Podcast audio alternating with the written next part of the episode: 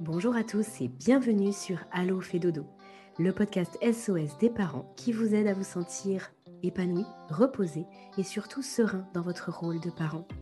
Parce que nous sommes convaincus que la famille est un tout où chaque membre a sa place et où le mal-être de l'un impacte le bonheur commun, nous vous proposons ici une approche à 360 degrés de la famille.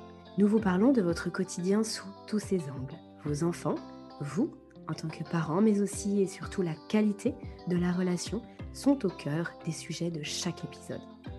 Toutes les semaines, je reçois des experts, des consultantes et des consultants, des professionnels de la petite enfance qui, à l'image de Caroline Ferriol, fondatrice du village Fédodo, ont tous en commun d'être passionnés et profondément bienveillants dans leur approche et leurs conseils. Nous parcourons ensemble les sujets qui vous intéressent, vous intriguent et vous troublent parfois. Car oui, en tant que parent, de nouvelles questions émergent chaque jour et les bonnes réponses font toute la différence. Très bonne écoute à toutes et à tous.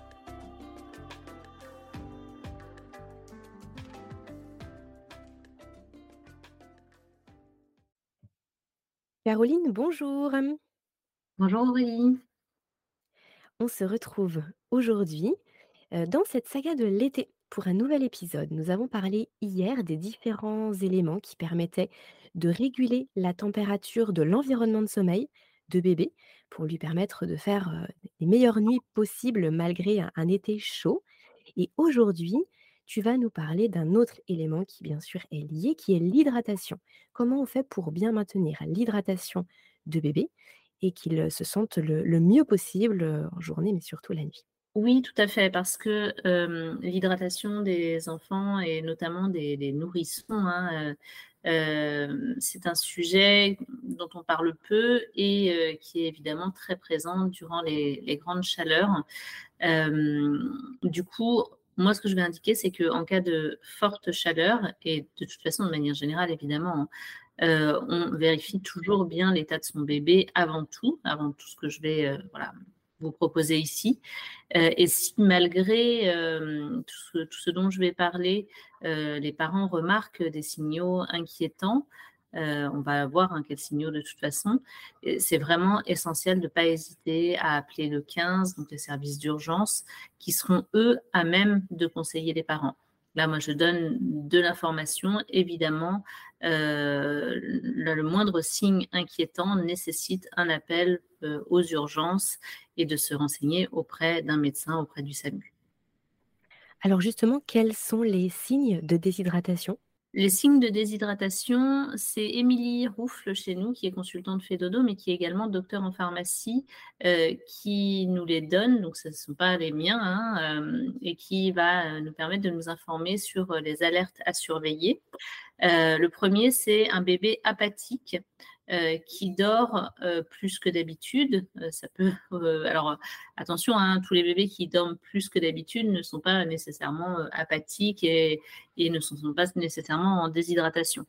mais si est-ce que tu peux peut-être oui préciser ce que signifie apathique? Oui, c'est ça. Donc, si le bébé, durant son temps d'éveil, ne réagit plus comme d'habitude, n'interagit plus comme d'habitude, a l'air très, très, très fatigué, euh, n'arrive plus à, euh, bien se, nourrir, euh, n'est plus dans l'interaction avec le parent, euh, il est atone, hein, vraiment, les, muscles, etc. Là, vraiment, c'est quelque chose qui doit vous inquiéter. De toute façon, en dehors même des, grosses chaleurs, un, bébé, un nourrisson, un enfant dans cet état-là, ça nécessite évidemment d'appeler le 15 et d'aller voir un, un médecin. c'est un signe de maladie, c'est un signe euh, que quelque chose ne va pas. Et d'autant plus si l'enfant bah, ne demande que euh, à dormir et que ces temps d'éveil euh, ne durent pas plus de, quelques minutes, qu'il n'y a plus aucune interaction possible avec l'enfant. chez les tout petits, les signes de déshydratation vont aussi être les fontanelles qui s'enfoncent, notamment.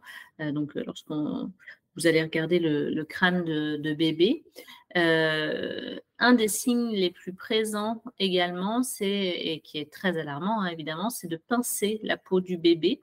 Euh, et si le pli persiste et que la peau n'a plus son élasticité, en fait, hein, ne se remet plus en place euh, rapidement et normalement, là, c'est une forte alerte C'est une des principales hein, que, l'on, vont regarder d'ailleurs les, services d'urgence.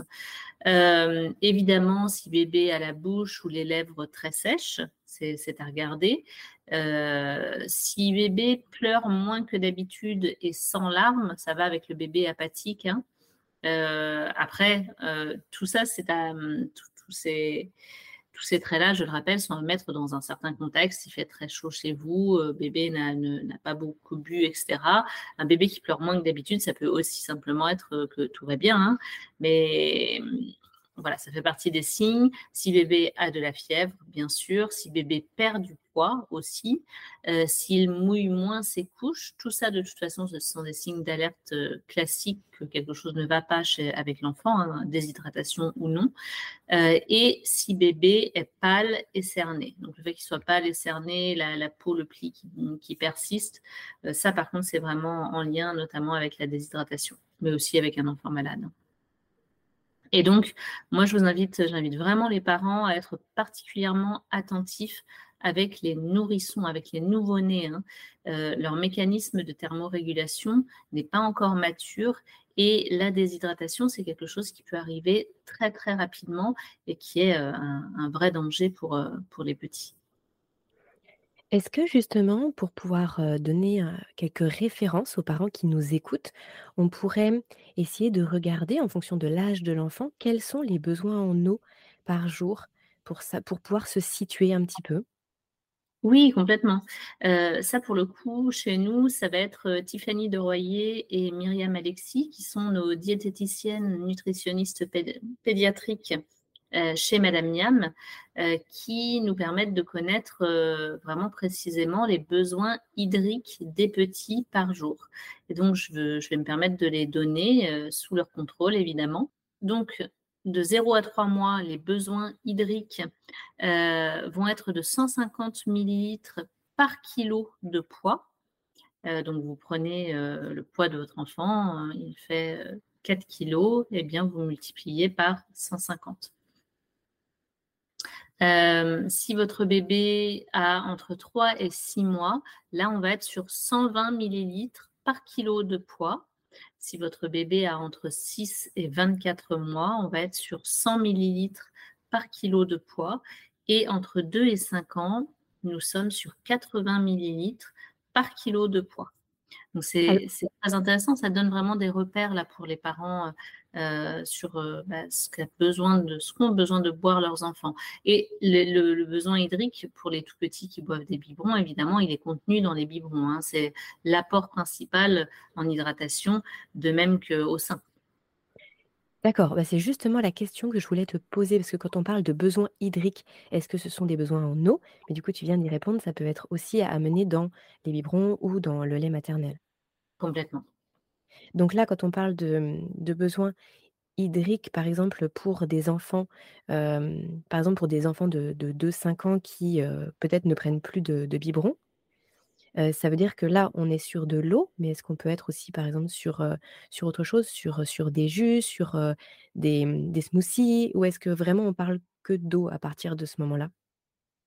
Alors, ça, il faudrait que Tiffany et Myriam puissent répondre. Moi, je ne je vais pas pouvoir me positionner à leur place, même si tout ce qui contient de l'eau participe globalement à, l'apport hydrique. Après, quelle est la quantité d'eau dans, un jus. Euh, voilà, ça par contre, c'est pas quelque chose que moi je connais.